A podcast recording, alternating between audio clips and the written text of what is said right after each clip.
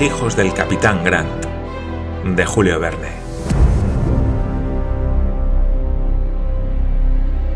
Parte segunda, capítulo 17. Los colonos millonarios. A las 7 de la mañana del día 6 de enero, después de una noche pasada tranquilamente a los 146 grados 15 minutos de longitud, los viajeros siguieron atravesando el vasto distrito avanzaban siempre hacia adelante, y las huellas de sus pasos trazaban en la llanura una línea rigurosamente recta. Dos veces encontraron pisadas de squatters que se dirigían hacia el norte, y entonces las diversas señales se hubieran confundido si el caballo de Glenarvan no hubiese dejado en el polvo la marca de Black Pain, fácil de reconocer por los dos tréboles. Surcaban de cuando en cuando la llanura caprichosos creeks, es decir, arroyos rodeados de bojes. Las aguas de aquellos arroyos debían ser temporales y no permanentes y procedían de las vertientes de los Buffalo Rangers, cordilleras de montañas de mediana altura cuya línea pintoresca ondulaba en el horizonte. Se resolvió pasar allí la noche. Ayrton hizo andar mucho a los bueyes, los cuales llegaron algo fatigados después de una jornada de treinta y cinco millas, levantóse la tienda debajo de gigantescos árboles y, cerrada ya la noche, se cenó rápidamente. Después de una marcha semejante había más sueño que apetito. Paganel, que era el primero a quien tocaba estar de centinela, no se acostó y con la carabina al hombro vigiló el campamento, paseándose continuamente para que no le venciera el sueño. Aunque no había luna, el resplandor de las constelaciones australes volvía a la noche casi luminosa. Complacíase el sabio en la lectura del gran libro del firmamento, siempre abierto y siempre interesante para el que sabe comprenderlo. El profundo silencio de la naturaleza dormida era únicamente interrumpido por el ruido de los caballos trabados que pacían a saltos en la llanura. Paganel estaba absorbido completamente por sus meditaciones astronómicas y se ocupaba más de las cosas del cielo que de las de la tierra cuando le sacó de su éxtasis una música lejana. Escuchó con atención y, no sin asombro, creyó reconocer los sonidos de un piano. No era una ilusión, no había engaño posible. Un piano en el desierto, dijo para sí, nunca lo hubiera creído. Era en efecto muy sorprendente y Paganel prefirió creer que algún extraño pájaro de Australia imitaba los sonidos de un Pleyel o de un Erard, como otros imitan las palpitaciones del reloj o el ruido de la hoja metálica pasada por la piedra del afilador. Pero en aquel momento se oyó una voz de timbre muy puro. El piano acompañaba un canto. Paganel escuchó, sin querer rendirse a la evidencia.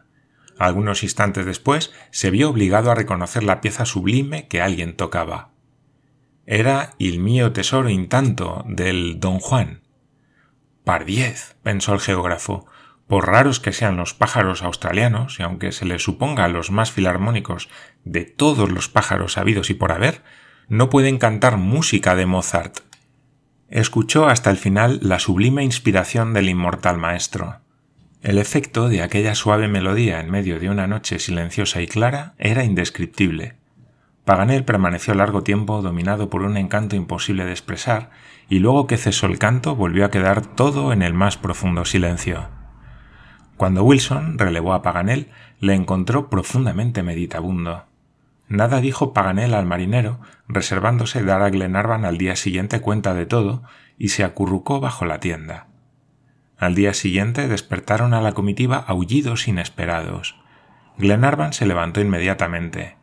Dos magníficos pointers, admirables modelos de pachón inglés, corrían por el lindero del bosque. Al acercárseles, los viajeros se internaron en la arboleda redoblando sus ladridos. Por lo visto, dijo Glenarvan, hay en este desierto una hacienda de cazadores, puesto que hay perros de caza. Paganel abría ya la boca para contar sus impresiones de la noche pasada, cuando aparecieron dos jóvenes cabalgando en dos verdaderos hunters, en dos caballos de pura raza. Los dos jinetes, vestidos con elegantes trajes de caza, se detuvieron al ver a los viajeros acampados como gitanos. Se preguntaban al parecer lo que significaba la presencia de gente armada en aquel sitio cuando repararon en las viajeras que bajaban de la carreta. Inmediatamente se apearon y se adelantaron hacia ellas, sombrero en mano. Lord Glenarvan les salió al encuentro y en su calidad de extranjero les dio a conocer su nombre y título. Los jóvenes se inclinaron y el de más edad dijo ¿Queréis, milord, hacernos el obsequio de descansar en nuestra casa con estas señoras y con vuestros compañeros? ¿Señores? preguntó Glenarvan.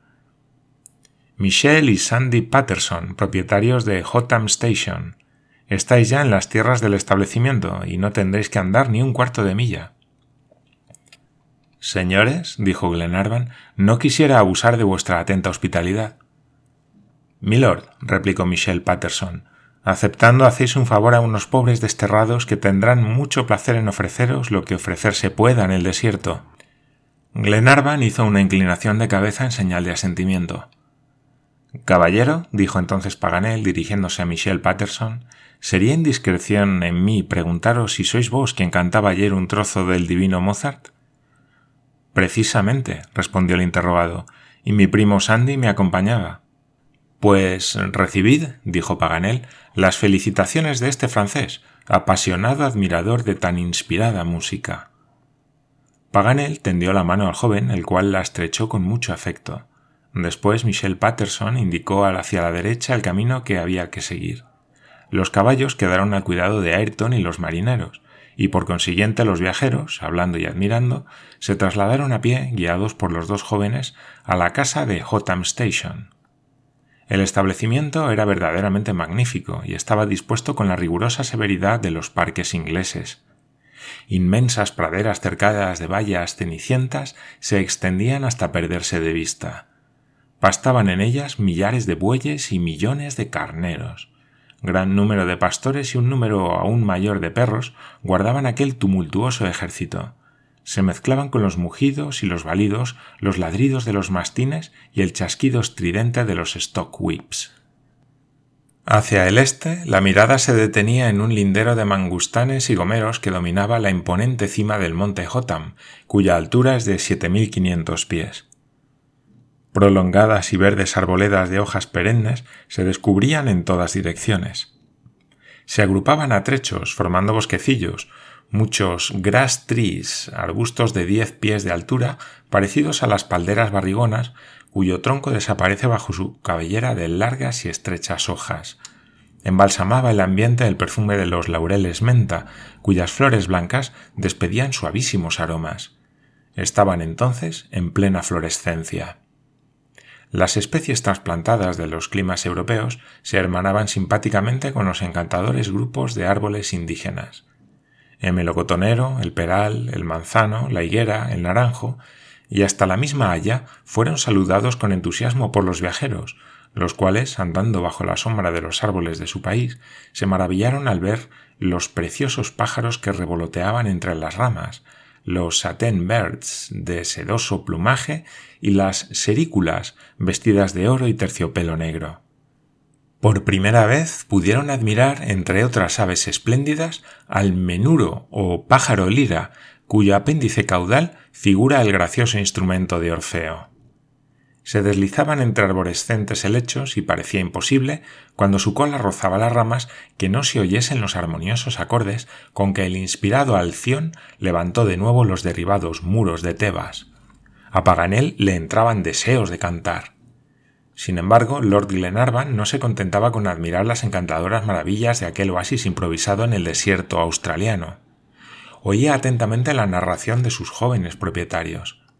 En Inglaterra, en medio de sus civilizadas campiñas, el recién llegado hubiera inmediatamente dicho a su huésped de dónde venía y a dónde iba. Pero allí, por un sentimiento de delicadeza escrupulosamente observado, Michelle y Sandy Patterson se creyeron en el deber de darse a conocer a los viajeros a quienes ofrecieron hospitalidad y les contaron su historia. Era la de todos los jóvenes ingleses, inteligentes e industriosos, que no creen que la riqueza exima del trabajo. Michelle y Sandy Patterson eran hijos de un banquero de Londres. A la edad de veinte años, el jefe de su familia les dijo Aquí tenéis millones, jóvenes. Id a alguna colonia lejana, fundad en ella un establecimiento útil y aprended trabajando a conocer la vida. Si conseguís buen éxito, tanto mejor, y si fracasáis, importa poco. No sentiréis los millones que os hayan servido para aprender a ser hombres. Los dos jóvenes obedecieron. Escogieron en Australia la colonia de Victoria para sembrar en ella los billetes de banco paternales, y no tuvieron motivos de arrepentimiento. A los tres años el establecimiento prosperaba.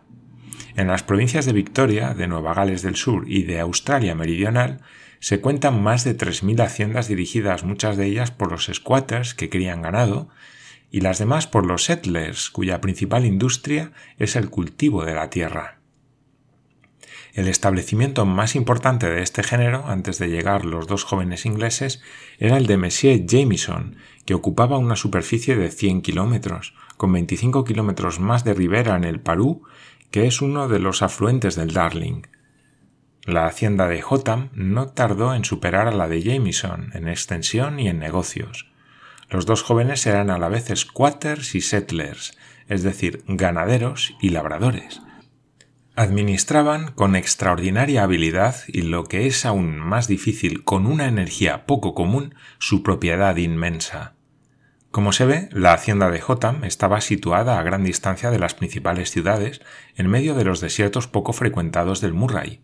Ocupaba el espacio comprendido entre los 146 grados 48 minutos y 147 grados, es decir, un terreno que de largo y de ancho tenía cinco leguas, entre los Buffalo Rangers y el monte Jotham. En los dos ángulos, al norte de aquel vasto cuadrilátero, se levantaba a la izquierda el monte Aberdeen y a la derecha descollaban las crestas del High Barben. No faltaban transparentes aguas serpenteando en tortuosos arroyos, gracias a los afluentes del Evans River, que desaguaba al norte en el lecho del Murray. Por lo mismo, la cría de ganado y el cultivo de la tierra prosperaban igualmente. 10.000 áreas de tierra admirablemente amelgadas y abonadas mezclaban con las producciones exóticas las producciones indígenas y al mismo tiempo millares de reses parcían en las verdes praderas. Los productos de Jotham eran, por las mismas circunstancias, pagados a precios muy altos en los mercados de Castlemaine y Melbourne. Acababan de dar Michelle y Sandy Patterson estas noticias circunstanciadas de su industriosa existencia cuando apareció la morada al final de un paseo bordeado de camariñas. Se hallaron ante una casa encantadora de madera y ladrillo, medio oculta en un bosque de hemerófilis. Tenía la elegante forma del chalet suizo y una balaustrada rodeaba las paredes como un antiguo impluvio, colgando de ellas lámparas chinescas. Delante de las ventanas había, para amortiguar la luz, transparentes multicolores que parecían un entretejido de flores naturales. Nada podía darse más elegante ni que más alegrase la vista, y nada tampoco más cómodo que aquellos aposentos. Del verde musgo y de los bosquecillos agrupados alrededor de la casa salían candelabros de bronce que sostenían elegantes faroles. Al cerrar la noche, todo el parque se iluminaba con la blanca luz del gas, procedente de un pequeño gasómetro oculto en un bosquecillo de mials y helechos arborescentes. No se veían cuadras, establos, cobertizos ni nada de lo que indica una explotación rural. Todas estas dependencias formaban una verdadera aldea compuesta de más de veinte chozas y viviendas y estaban situadas a la distancia de un cuarto de milla en el fondo de un ameno valle. Alambres eléctricos ponían en comunicación instantánea la aldea y la casa de los amos. Esta, alejada de todo bullicio, parecía perdida en un bosque de árboles exóticos.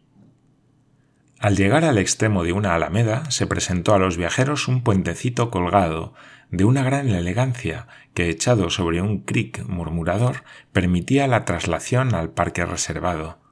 Los viajeros pasaron el puente y un conserje de buen aspecto les salió al encuentro, abriéndoles inmediatamente de par en par las puertas de la casa. Los huéspedes de Jotham penetraron en las suntuosas habitaciones que contenían aquel exterior de flores y ladrillos. Se ofreció a sus ojos todo el lujo de la vida artística y elegante. Pasada la antecámara, adornada con pertrechos de caza, se abría un gran salón con cinco ventanas, en el que el amor a las artes, a la estética y a la comodidad estaba demostrado por un piano cubierto de partituras antiguas y modernas, caballetes con lienzos a medio pintar, zócalos y pedestales con estatuas de mármol, algunos cuadros de la escuela flamenca colgados de las paredes, ricos tapices en que se hundían los pies como en un espeso césped, tapices recamados de graciosos episodios mitológicos, una antigua araña colgada del techo, preciosas porcelanas y mil variadas chucherías de mucho gusto, mil bagatelas costosas y delicadas que parecía imposible se encontrasen en una habitación australiana. Todo lo que era capaz de agradar, todo lo que podía disipar el tedio de una expatriación involuntaria, todo lo que parecía a propósito para despertar los recuerdos de la manera de vivir en Europa, amueblaba aquel salón de hadas. Cualquiera hubiera dicho que era aquella la residencia de un acaudalado magnate de Francia o Inglaterra. Al trasluz del delicado tejido de los transparentes, las cinco ventanas permitían el paso a una luz ya suavizada por las penumbras de la balaustrada. Lady Elena experimentó un verdadero éxtasis. La habitación dominaba por aquel lado un dilatado valle que se extendía hasta la falda de las montañas del este. La sucesión de praderas y bosques que interrumpían a trechos espaciosos rasos el conjunto de las colinas graciosamente redondeadas y los relieves del terreno accidentado ofrecían una perspectiva indescriptible, con la cual no se podía comparar la de ninguna otra comarca del mundo, ni la misma del Valle del Paraíso, tan célebre en las fronteras noruegas del Telemark. Aquel vasto panorama, sembrado a trechos de luz y de sombra, variaba a cada hora, siguiendo los caprichos del sol a que parecía subordinado. La imaginación no podía soñar nada más admirable, satisfaciendo aquel cuadro encantador todos los apetitos de la mirada. Por orden de Sandy Patterson, el cocinero de la morada acababa de improvisar un almuerzo, y los viajeros, un cuarto de hora después de su llegada, estaban sentados a una mesa suntuosamente servida. La buena calidad de los manjares y de los vinos era indiscutible, pero en medio de aquellos refinamientos de la opulencia, lo que más agradaba era la alegría de los dos jóvenes squatters que se sentían verdaderamente dichosos al poder ofrecer bajo su techo tan espléndida hospitalidad. Por otra parte, no tardaron en conocer el objeto de la expedición y tomaron un vivo interés en las investigaciones de Glenarvan, dando a los hijos del capitán las mayores esperanzas. Harry Grant, dijo Michel, ha caído evidentemente en manos de los indígenas, puesto que no ha reaparecido en los establecimientos de la costa. El documento prueba que conocía exactamente su posición, y preciso fue, para que no ganase alguna colonia inglesa, que en el instante de llegar a la costa le cogiesen los salvajes. Como sucedió precisamente a su contramaestre Ayrton, respondió John Mangles. Pero aquí, preguntó Lady Helena, ¿nadie ha oído hablar jamás de la catástrofe de la Britania? Jamás, señora, respondió Michel. ¿Y qué trato, en vuestro concepto, habrá sufrido el capitán Grant, cautivo de los australianos? Los australianos no son crueles, señora, respondió el joven squatter. Y acerca del particular, Miss Grant puede estar tranquila. Hay muchos ejemplos que acreditan la dulzura de su carácter, y algunos europeos han vivido entre ellos mucho tiempo sin que hayan tenido motivos de quejarse de ningún acto brutal. Entre otros, King, dijo Paganel, el único que sobrevivió a la expedición de Burke. No solamente ese atrevido explorador, contestó Sandy, sino que también un soldado inglés llamado Beckley, el cual en 1803, habiéndose escapado en la costa de Front Philip, fue recogido por los indígenas y vivió con ellos treinta años. Y muy posteriormente, añadió Michel Patterson, uno de los últimos misioneros del Australasian nos dice que un tal Morrill acaba de ser devuelto a sus compatriotas después de 16 años de cautiverio. La historia del capitán debe ser análoga a la suya, pues en 1846 le hicieron prisionero los naturales y le internaron en el continente, habiéndole puesto en sus manos el naufragio de la peruana. Debéis, pues, tener esperanza. Estas palabras causaron mucha alegría a cuantos les oyeron, pues corroboraron las opiniones ya emitidas por Paganel y Ayrton. Luego, cuando las viajeras se levantaron de la mesa, se habló de los desertores de presidio. Los squatters conocían la catástrofe de Camden Bridge, pero la presencia de una cuadrilla de malhechores no les inspiraba el menor cuidado. No se habían de atrever unos cuantos fugados a atacar una hacienda cuyo personal ascendía a más de cien hombres. No era de creer, además, que se aventurasen a penetrar en los desiertos de Murray, donde nada podían hacer, ni en las colonias de Nueva Gales, cuyos caminos están muy vigilados. Tal era también la opinión que había Ayrton manifestado. Lord Glenarvan no pudo negarse a pasar el resto del día en la estación de Hotham, con sus amables anfitriones.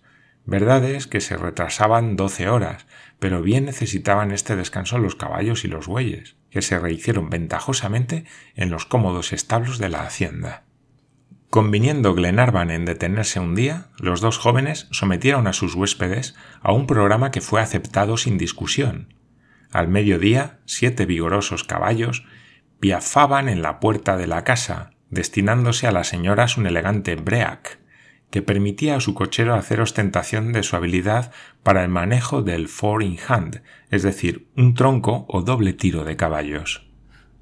Los jinetes, precedidos de batidores y armados de excelentes escopetas de último modelo, se colocaron galopando al estribo del coche, mientras la trailla o jauría de perros de caza recorría alegremente la maleza. Durante cuatro horas la cabalgata se internó por todas las vueltas y revueltas de aquel parque que no era menor que un pequeño estado de Alemania. Dentro de él hubiera cabido holgadamente el Reus Slates o el Saxe Coburgo Gotha. No había tantos habitantes, pero había en cambio más carneros. La caza abundaba en tales términos que no hubiera podido levantar mayor número de reses todo un ejército de ojeadores se sucedían sin interrupción los disparos, poniendo en alarma a los huéspedes pacíficos de los bosques y las llanuras. El joven Roberto, al lado del mayor McNabbs, hizo maravillas. A pesar de las recomendaciones de su hermana, el valiente niño iba siempre a la cabeza del grupo de cazadores y era el que más tiraba, pero John Mangles le tomó a su cargo y Mary Grant se tranquilizó. Durante la batida se mataron ciertos animales particulares del país, de los cuales hasta entonces Paganel no había conocido más que el nombre, entre otros el wombat y el bandicoot. El wombat es un herbívoro que vive mucho tiempo bajo tierra, siendo sus instintos parecidos a los del tejón, pero es grande como un carnero y de muy buen dar su carne. El bandicoot es una especie de marsupial que podría dar quince y raya a la zorra de Europa como ladrón de los corrales. Tiene pie y medio de longitud y su aspecto es repugnante, pero a Paganel, que fue quien lo mató, se lo hizo parecer muy hermoso su amor propio de cazador. Es una bestia adorable, decía. Roberto, a más de otras piezas importantes, mató muy diestramente un Danjure viverium, especie de zorra pequeña cuyo pelo negro moteado de blanco vale tanto como el de Marta, y dos opossums que se ocultaban bajo el follaje de los grandes árboles. Pero el más importante de tan altos helechos fue sin contradicción la caza del canguro. A las cuatro, poco más o menos, levantaron los perros una manada de estos marsupiales. Los pequeñuelos se metieron precipitadamente en la bolsa maternal y toda la manada huyó en fila. No hay nada tan sorprendente como los enormes saltos del canguro, cuyas extremidades posteriores, mucho más largas que las anteriores, se distienden con la elasticidad de un resorte. Al frente de la fugitiva manada iba un macho de cinco pies de altura, magnífico ejemplar del Marsopas gigantescus, u hombre viejo, como dicen los bushmen. Se anduvieron cuatro o cinco millas cazando con ardor y con afición decidida. Los canguros no se rendían, y los perros, que no sin razón les tienen cierto respeto, pues temen sus vigorosas pezuñas, terminadas en aguda punta, necesitan pensarlo mucho antes de acercarse a ellos. Pero al cabo, extenuados por su prolongada carrera, los animales acosados se detuvieron, y el hombre viejo se apoyó en el tronco de un árbol en actitud de defensa. Uno de los pointers, que corría ciegamente y no pudo contener su impulso, llegó junto a él y de un solo golpe fue despanzurrado. Buena cuenta hubieran dado de toda la jauría aquellos vigorosos marsupiales. No se les podía acometer más que a tiros, y era evidente que se necesitaba una bala bien dirigida para derribar al gigantesco hombre viejo. En aquel momento estuvo Roberto a punto de ser víctima de su imprudencia. Para asegurar más el tiro, se acercó demasiado al canguro, y éste se lanzó a él de un salto y le derribó resonó un grito de angustia. Mary Grant, muda, casi ciega, desde lo alto del Break, tendía las manos hacia su hermano tan querido. Ningún cazador se atrevía a disparar contra el animal, temiendo herir al joven. Pero de repente, John Mangles, abriendo su cuchillo de monte, acometió resueltamente al canguro con peligro de su vida y sepultó en su corazón la afilada hoja. Cayó el animal y Roberto se levantó completamente ileso. Un momento después estaba entre los brazos de su hermana. Gracias, Monsieur John, dijo Mary, tendiendo la mano al joven capitán. Respondía de él, dijo John Mangles, estrechando la temblorosa mano de la joven. Con este incidente terminó la cacería. Muerto el jefe de los marsupiales, se dispersó toda la manada y fueron conducidos a la casa los ensangrentados despojos de la magnífica res. Eran entonces las seis de la tarde.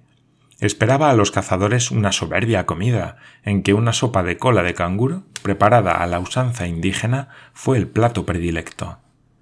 Después de los helados y sorbetes que acompañaron a los muy variados postres de todas clases, los convidados pasaron al salón. La noche se dedicó a la música. Lady Helena, excelente pianista, puso sus talentos a disposición de los squatters. Michelle y Sandy Patterson cantaron con el mejor gusto trozos escogidos de las últimas partituras de Gounod, de Victor Marcet, de Feliciano David y hasta de ese genio no comprendido que se llamaba Ricardo Wagner. A las once se sirvió el té, preparado con la perfección inglesa que no ha podido igualar ningún otro pueblo. Pero habiendo Paganet manifestado deseos de probar el té australiano, le presentaron una pócima negra como tinta, compuesta de un litro de agua que durante cuatro horas había hervido media libra de té, y el geógrafo la tomó haciendo mil gestos, pero declaró que era una bebida excelente.